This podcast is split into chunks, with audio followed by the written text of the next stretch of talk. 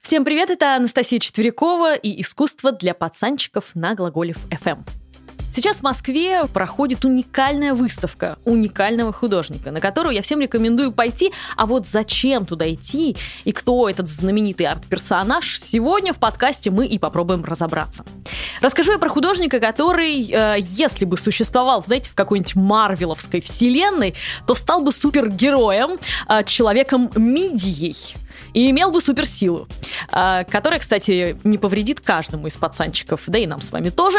Так вот, как Минди, он умел закрываться в свою раковину и сохранять свою индивидуальность в огромном обществе моря, ну и так далее. А вообще еще он умел очень классную вещь. Он с абсолютно безразличным лицом, отстраненным, мог безо всякой улыбки в голос просто внутри себя смеяться над реальностью, над искусством, над музеями, над коллегами, ну и, конечно же, как водится, над самим собой. Так вот, а почему этот человек миди? Это уже отдельный разговор. А звали уже хватит ломать интригу, именитого художника, человека-медию Марсель Бротерс. И начнем мы с того, что вообще-то он был не художником, а поэтом. Так вот, поэтому он был, к сожалению, неудачником. И его стихи были совсем не востребованы. И чтобы прокормить семью, он подрабатывал ночным портье, он продавал подержанные книги на рынке. Э, кстати, мадам Бротерс, встречу с которой устраивал гараж, и спасибо им за это большое, рассказывала, что ее муж ходил в худых ботинках, представляете? И у них даже иногда не было денег буквально на еду. И вот однажды Марсель Бротерс задает себе резонный вопрос. Он, цитирую сейчас, да? «Мне тоже стало любопытно, — говорит он, — не смогу ли я, как, видимо, другие художники, что-нибудь продать и достичь успеха в жизни?» И еще он добавлял, наконец-то мне пришла в голову идея создать нечто неискреннее. Видимо, искренним он считал как раз стихи в своей жизни. И я тут же принялся за дело. Что же он сделал? В 1964 году он залил гипсом 50 нераспроданных экземпляров своих стихов, назвал это «Пенсебете» и спросил знакомого галериста, а можно ли вот это вот продать? И очень-очень обрадовался, когда тот согласился торговать его искусством за 30% комиссионных. Хотя я-то считаю, что это обдиралово, но если ты 40-летний поэт-неудачник, то, по-моему, для художника это очень даже неплохие условия для старта, что ли. Так вот, буквально с первой своей работы – он становится действительно художником, причем, в отличие от поэтов, вполне признанным. Причем его суперсила человека мидии начинает творить реально продвинутые для своего времени вещи и работы, до которых до него, честно говоря, никто и не додумался. Ну, вот, например, он берет книгу Стефана Меларме, э, который написал не просто стихи там с Нюром, он выравнивание слева, а распределил строки так, что они стали украшением листа в разных местах. То есть сами строки стихотворные стали еще и произведением искусства. Ну, кстати, Маяковский тоже примерно то же самое делал. А, если вы сейчас в шкафу пороетесь в своем, наверняка найдете пыльные советские такие издания, красные томики со стихами Маяковского. Посмотрите, там тоже есть похожие вещи. Так вот, Протерсу. Сборник стихов Маларме, вот этих вот красивых украшающих страницу, подарил в свое время бельгийский Дали, э, бельгийский сюрреалист Рене Магрит. Тот самый, у которого, да, вы все правы, трубка, это не трубка. Google вам в помощь, сейчас можете прям посмотреть. Не по пип называется его работа. Так вот, просто он ей известен, э, популярен. Рот разберет и вырезает строки, вообще все стихотворные строки из этой книги Маларме. И задает важный для себя вопрос. А зачем вообще нужен текст, раз его никто не читает? Без него это даже выглядит более эстетично и необычно. И пусть мозг человека, который будет смотреть на эту работу, которая называется «Судьба Стефана Баларме», а, сам сможет пофантазировать на тему того, что это за вырезанные кусочки и вообще, что здесь было и так далее. Работа, кстати, 1969 года у Бротерса. А, и в гараже она тоже есть. Так вот, выглядывает Бродерс из своей мидии и смеется, не улыбаясь, над текстами в искусстве и над самой Эфтерпой. Муза поэзии была такая у греков. Кстати, э, на этом его месть словам и текстам и поэзии самой не закончилась. Среди прочего, он, например, снимает фильм, который называется «Ворона и лисица» по басне Ла Фонтена. Да-да, это то, что вы думаете про сыр, ворону диву и лисицу-барыгу. Господин Крылов, которого мы все знаем с детства, любитель пельмешек, ну, кстати, от пельмешки он и умер, ну, неважно, а, он как раз переложил на русскую реальность вот это вот французское все Ла Фонтена. А как сказал про эту коллаборацию «Наше все» Александр Сергеевич Пушкин, Конечно, ни один француз не осмелится кого бы то ни было поставить выше Ла Фонтена, но мы, кажется, можем предпочесть ему Крылова. Ну, собственно, что мы и делаем. Так вот, мы отвлеклись. Бротерс, который увлекался кино еще с 50-х годов, когда помогал киношникам писать тексты для них, снимает на эту басню «Ворона и лисица» семиминутный фильм – где мелькает текст басни Ла Фонтена, но его все время закрывают какие-то левые предметы. Выглядит это все примерно так. Вороне где-то бац резиновые сапоги, э, послал кусочек бац букет какой-нибудь, на ель ворона бац, молочная бутылка, взгромоздясь, ну и так далее. Все слова замещаются каким-то непонятным набором просто-напросто предметов. Вообще у Бротерса было много работ на тему слова, текста, стихов, ну все-таки поэт как-никак. В гараже вы можете увидеть ворону с лисицей, и дырявые строки Маларме, и, например, работу МБ, э, МБ — это 153 раза повторенные инициалы МБ Марселя Бротерса. А, и в киноформате эта штука есть, и также в виде литографии. Ну а если это есть в виде литографии, значит можно не 153 раза повторить МБ, но вообще бесконечное количество раз. Это похоже на одну штуку, о которой мы с вами уже говорили в подкасте про 4.33 Джона Кейджа. Про меблировочную музыку Эрика Сати говорили, помните? Так вот, э, у него была композиция «Досады», которая повторялась 870 раз. Или «Роман с вороны», который я вам пела, да, он повторялся вообще бесконечное количество раз. А, будете слушать подкаст, ну, сосредоточьтесь на этом или переслушайте, если еще не слышали. Так вот, идея минимализма, как и у музыкантов французов э, начала 20 века, так и у Бротерса, конечно, тоже была в основе. Но своими бесконечными автографами, вот этими инициалами МБ, он говорит еще об одной важной вещи в искусстве современном. Это о нарциссизме автора – и вообще, это очень важная штука, которую следует понять всем тем, кто хочет хоть как-то разобраться в современном искусстве. Этим искусство, этим нарциссизмом автора искусство, по сути, отличается вообще от науки. Потому что если наука, ну, в частности прикладная, изучает внешний мир, то искусство исследует именно внутренний мир художника через его отражение действительности, бла-бла-бла-бла-бла. Поэтому нарциссизм автора как раз и лежит действительно в основе всякого искусства. А вот одной из поздних работ Бродерса была, например, «Белая комната», которая сейчас находится в парижском которая сейчас находится в парижском центре Помпиду, на секундочку, а также она была первой работой, привезенной в Москву на выставку «Москва-Берлин» еще в 2004 году. И показывали ее не где-нибудь, а в историческом музее, между прочим. Так вот, это пустая комната, которая с помощью всего лишь надписей на белых стенах становится настоящим музеем значений и смыслов – Стены этой комнаты были исписаны буквально рандомным набором слов. Так или иначе, эти слова были связаны с искусством. Облака, приз, автор, стиль, рисунок, музей, коллекция и прочее, прочее, прочее. Вот каков же пацанчик Бродерс все-таки? Зацените с точки зрения его а, наши заборы, лифты, исписанные именами любимых и не очень любимых, а также нецензурными названиями разных органов или просто пацанских эмоций, которые кроме как нецензурщины вообще не могут выражаться. Так вот, друзья, мы же, по сути, превращаем эти заборы, лифты, наши подъезды в музей, как и Бродерс. Надо задумываться о том, что мы пишем. Не знаю, как у вас, у меня лично в подъезде музей а, Светы... С... ну, вы поняли, а у вас что там? Так вот, в конце концов, э, немецкий художник Йозеф Бойс, кстати, которого Бротерс постоянно подкалывал и стебал, говорил так, что каждый человек — это художник. Так что помните об этом и помните, что вы как художник несете ответственность за то, что все-таки вы пишете э, в различных общественных местах. Вообще, кстати, э, Йозеф Бойс был интересной личностью. Он считал, что отбор студентов, а он преподавал в художественной академии, по способностям отбор студентов нарушает права человека на получение бесплатного образования. И, в отличие от других академиков, он принимал всех отвергнутых учеников в свой класс. Кстати, идеей того, что академическое художественное образование устарело к середине 20 века и требует реформ для создания нового искусства, а также, что и музеи тоже устарели, обросли бюрократическими загонами типа каталогов, табличек, а сами произведения искусства потеряли былой смысл, и это вообще тревожило мировое студенчество. А, и в итоге это все вылилось в 1968 год. Если мы вспомним, это был вообще такой очень активный год. А, против участия США во Вьетнаме хиппи протестовали, да, помните, расстреляли ребят. А, другая история, что в Мемфисе в этот же год убили Мартина Лютера Кинга и протесты э, против расизма и сегрегации просто по всей Америке существовали, конечно же, в студенческой среде тоже.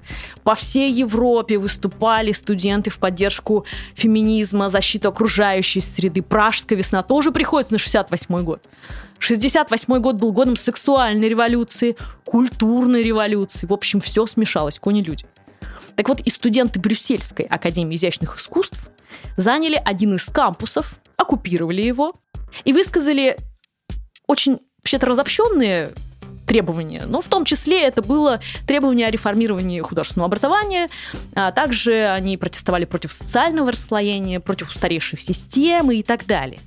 Так вот, кстати, если вы думаете, что это была какая-то второстепенная европейская академишка, вы ошибаетесь, потому что в этой Брюссельской академии искусств преподавал друг Бротерса Рене Магрит, а, тот самый сын Папип. А, недолго, но все-таки там учился знаменитый Ван Гог. И даже ее закончил господин Пио, более известный, конечно, как создатель смурфов, и вместе с тем, друзья, но все равно целая вселенная. Так вот, в 1968 году, как и французские философы Жан-Поль Сартр, Франсуаза Саган и другие, выступили в поддержку французских бастовавших студентов Сорбонны, так и художники Бельгии собрались и решили поддержать студентов своей страны и оккупировали концертный зал Дворца искусств. Дворец искусств – это, понимаете, это музей, в котором собрано огромное количество произведений бельгийского и не только искусства. Так вот, около 80 художников собрались, заняли этот зал, и, как говорил художник, возглавлявший эту акцию, Роджер Сомвилл, а, мы хотели захватить Министерство образования и культуры вообще-то. Но было уже 5 часов вечера, и там просто было закрыто. Так что пошли туда, где было открыто. И Бротерс, он, конечно же, не мог оставить своих коллег. Он присоединился к ним, и по воспоминаниям мадам Бротерс, а, он стал ну, таким переговорщиком вы же помните, он был человеком миди, ему было некомфортно выходить вообще из своей раковины. Так вот, он предупредил руководство Дворца искусств, что будет такая акция, чтобы не вызвали полицию и не схапали его товарищей художников. А также очень просил художников, вот дали вам сутки, и давайте вы переговоры устроите в этом зале большом концертном, и все, и разойдемся. А, неделю он уговаривал коллег обсудить и разойтись, но после 10 дней бесплотных попыток он оставил их и сделал так, что пока эти художники протестовали против академизма, устаревших институций, бюрократии, власти денег, Бротерс воспользовался своей суперсилой мидии и прямо не выходя из собственной раковины, то есть квартиры, создал первый в Бельгии музей современного искусства. Справедливости ради стоит отметить, что, конечно, после акции художников в стране все-таки были созданы комитеты по консультированию государства по кино, изобразительному искусству. А, ладно, об этом не будем говорить. А, а, так вот, все-таки Бротерс пошел дальше, чем эти художники.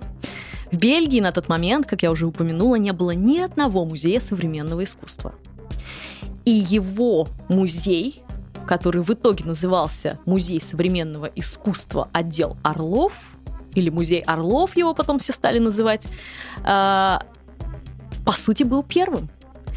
И говоря, что вообще все искусство это уже не искусство вовсе, а музеи, давно устаревшие институты, которые обросли картотеками, табличками, потеряли былую славу и вообще смысл всякий для посетителей, Бротерс создает самое знаменитое свое произведение, свою инсталляцию, музей современного искусства, отдел Орлов. Так вот, эта его работа считается началом всей вообще институциональной критики. А сейчас, честно говоря, во всех музеях современного искусства сплошная критика цитирование художников прошлого и критика процитированного. Вот серьезно, зайдите в любой музей современного искусства, вы это увидите. На этом работают сейчас огромное количество современных художников. Так вот, пионером этого направления как раз был художник с суперспособностью к молчаливому сарказму, наш любимый Марсель Бродерс. Музей его – это была в первую очередь табличка о том, что это музей. В своей собственной квартире он создает этот музей, который начинается с этой таблички. На табличке было указано, что это музей современного искусства, отдел Орлов, секция 19 века, Хотя это уже сам по себе бред, потому что современное искусство не изучается с 19 века, это начало 20 века, поэтому хоп-раз противоречие. А также на табличке были изображены различные геометрические предметы, в том числе и знаменитая Сёни Папип, трубка Маргарита. А еще на ней был указан, как во всех музеях, телефон, время работы, в общем, все, что делает музей музеем. Этот музей Э, поначалу состоял только из таблички, что это музей. Но уже таковым являлся, по сути. Что помимо таблички о том, что это музей, делает музей музеем, подумал Бродерс. Это, конечно, классификация. В каждом музее есть классификация. Будь это музей скульптуры, а будь это музей, ну, не знаю, монет, будь это музей всего на свете, это все равно будет подлежать какой-то классификации. Дальше он подумал, Хорошо. Музей делает музеем табличка о том, что это музей. Музей делает музеем классификация какая-либо, и у него она будет, поверьте. О ней позже скажу. И также музей делает музеем наличие неких экспонатов. А, так вот, Бротерс во времена, когда у него не было мебели, он э, скупал просто коробки из-под мебели, которые становились на какой-то период столом, стулом, не знаю, там чем еще. И эта же фирма, у которой он скупал эти коробки, занималась упаковкой для перевозок произведений искусства. И что он делает? Поскольку никаких экспонатов в этом музее у него не было, он покупает эти ящики из-под искусства с надписями, понятно, не кантовать, искусство, хрупкое и так далее, и создает дома некий образец запасника, как в каждом музее. И даже зная, что в коробках, в этих ящиках ничего нет, никакого искусства, иллюзия его присутствия вполне себе обозначалась. Это, по сути, как с трубкой Магрита. Очень честная. Это не трубка, говорит Магрит, это реально не трубка, это картина, на которой изображена трубка, но это не трубка. А то же самое и здесь. Это не искусство, честное пацанское. Это всего лишь ящик от искусства. И вот эти надписи «это не искусство» а, э, Бродерс помещает по всему музею, ко всем тем вещам, которые там будут присутствовать. Постепенно у него появляются различные отделы. Поскольку музей называется Музей Орлов, а, он первое, что делает, это собирает этикетки, флайеры, брошюры, а, собирает открытки с орлами или с надписью «Орел». А, и такая рекламный отдел у него получается в музее – Почему? Потому что, как правило, для музея это как раз вторично. Сувенирная лавка для музея вообще вторична. А он ставит это на первое место, показывая, что современные музеи все таковы.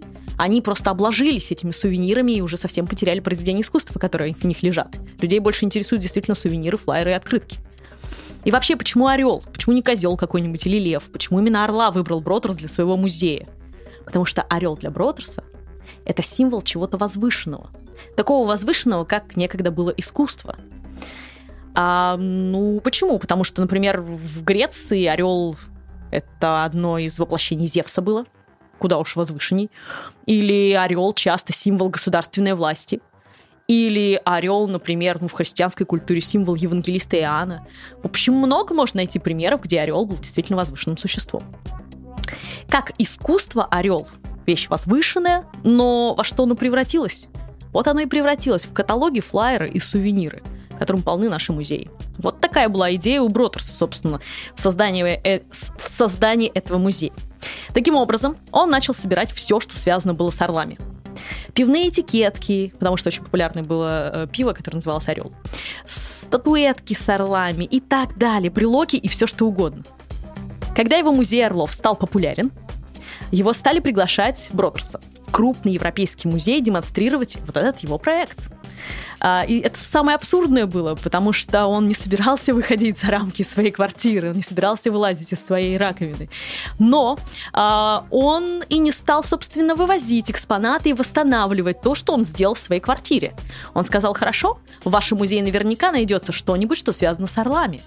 И он начал находить в музеях некие образцы, э, такие же вот кусочки чего-то непонятного, где был написан орел или просто было собрано вот эти вещи с орлами. Э, или изображен орел. Но у него было одно условие. В этих музеях эти орлы не должны были нести никакой художественной ценности. Это должна быть какая-нибудь фигня. Мусор должен был быть в виде орлов. Постепенно а, появляются и другие секции. И вот в секции 19 века, например, а он размещает вообще уже никакие не экспонаты, уже даже не орлов, а просто план музея. Это как план эвакуации, а, где, кстати, в гараже это тоже можно посмотреть, где были обозначены якобы картины художников 19 века, которые там располагаются. Но, естественно, их там в этом плане не было. То есть музей превращается не только во флайеры, каталоги и сувенирную лавку, но он превращается и просто-напросто в план музея.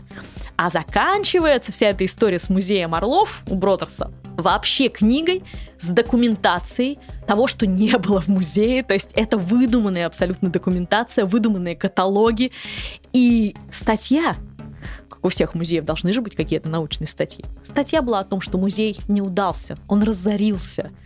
Вот представьте, чем закончилась эта идея. А вся эта идея его как раз и воплощала современный музей. Какой он есть. То есть э, в итоге то бюрократическое, из чего состоит музей во времена Бротерса, и против чего боролись студенты и художники в 1968 году, как раз собрал Бротерс и воплотил в современное произведение искусства. И на десерт немного бротровской магии.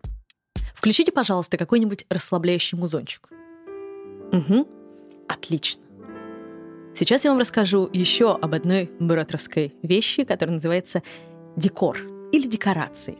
Декорация — это вообще отрицание декоративности искусства, и Бротер создает декорации не как какую-то инсталляцию музейную, а как фон для фильма или для спектакля. Несколько декоров выставлен сейчас в гараже. Мы возьмем один из них, который Бродер сделал в 1975 году. Называется он «Декор завоевания». И попробуем его прочитать. С условием, только с одним попробуем его прочитать, что вы пойдете и попробуете почувствовать это все живьем.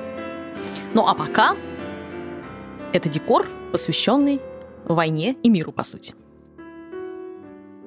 Итак, закройте глаза.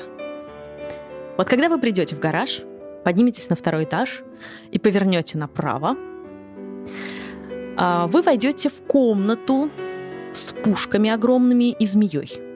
Пройдите мимо нее и зайдите в следующую комнату. Вы подходите к дачному столику с такими же стульями и с пляжным зонтиком. Посмотрите, на столе перед вами пазл. Не собранный пазл. Но мы знаем, что если собрать его, то получится пейзаж битвы при Ватерлоу. Вот представьте себе, что вы собрали этот пейзаж, этот пазл, а теперь посмотрите в дверной проем. Вот ваш пазл в 3D. Вы увидите пушки времен Ватерлоу. Да-да, вы находитесь в сюрреалистическом сне. А масло масляное, конечно, потому что сюрреализм есть над реальностью и между сном и реальностью, но неважно. Так вот, абстрагируйтесь. Заходите в соседнюю комнату. Вас встретит огромная кобра. Кобра вообще символ царской власти, император. Представьте, что именно она управляет ходом сражения, выпадая то в одну сторону, то в другую, то на врага, то на своих. И обернитесь. Сзади от кобры вы увидите бочку. Такую бочку, в которой хранили в то время порох – ну, знаете, порох придумали китайцы в свое время, придумали как лекарство. Правда, это не сработало. Теперь это скорее не лекарство, а оружие. Несет оно не исцеление, а убийство, кровь и смерть. Там же, на этом столе с бочкой, вы видите рака и краба, которые играют в картишки. Ну, это тоже атрибут эпохи, развлечения в стиле пиковой дамы. Также справа от вас два красных бархатных стула. Вглядитесь в них. Только что Именно на них, на этих стульях, а не на поле боя принимались решения, кому жить и кому умирать. Да и сама война происходила тоже на них, по сути. И две пушки. Две огромные пушки эпохи Ватерлоу, которые есть, наверное, во многих краеведческих музеях. Здесь это не экспонат. Здесь это всего лишь декорация. И вы только что участвовали в радиоспектакле «Глаголев ФМ», но только в моем спектакле, в спектакле Анастасии Четверяковой по декорации Бродерса. Но пойдите в гараж и почувствуйте свой спектакль. А лучше снимите фильм, ведь именно для этого Бродерс все это и придумывал. Вернемся к мидиям. Они тоже представлены в гараже наряду со скорлупой. Итак, во французском языке слово «муль» может быть и женского, и мужского рода. И в первом случае, если мы будем говорить «ля муль», то мы будем понимать это как мидия. А во втором случае «ле муль» это будет скорее форма или емкость. Так вот, и сами мидии — это не только аватар Бротерса, в котором он существовал и абстрагировался от общества или взаимодействовал с обществом через свою раковину. Но это для него еще и некая пустота, некая фикция вообще существования искусства как такового. Так вот, вернемся все-таки к Бротерсу как к поэту. В финальчике прочитаю вам стихотворение Бротерса «Мидия», без комментариев. Ловкачка смылась из общего садка. Отныне у нее есть свой, отдельный. Она и сестры на море на разных берегах живут. Ловкачка Мидия прелестно. С вами была Анастасия Четверякова и «Искусство для пацанчиков» на волнах Глаголев FM. Глаголев FM. Ваш личный терапевтический заповедник.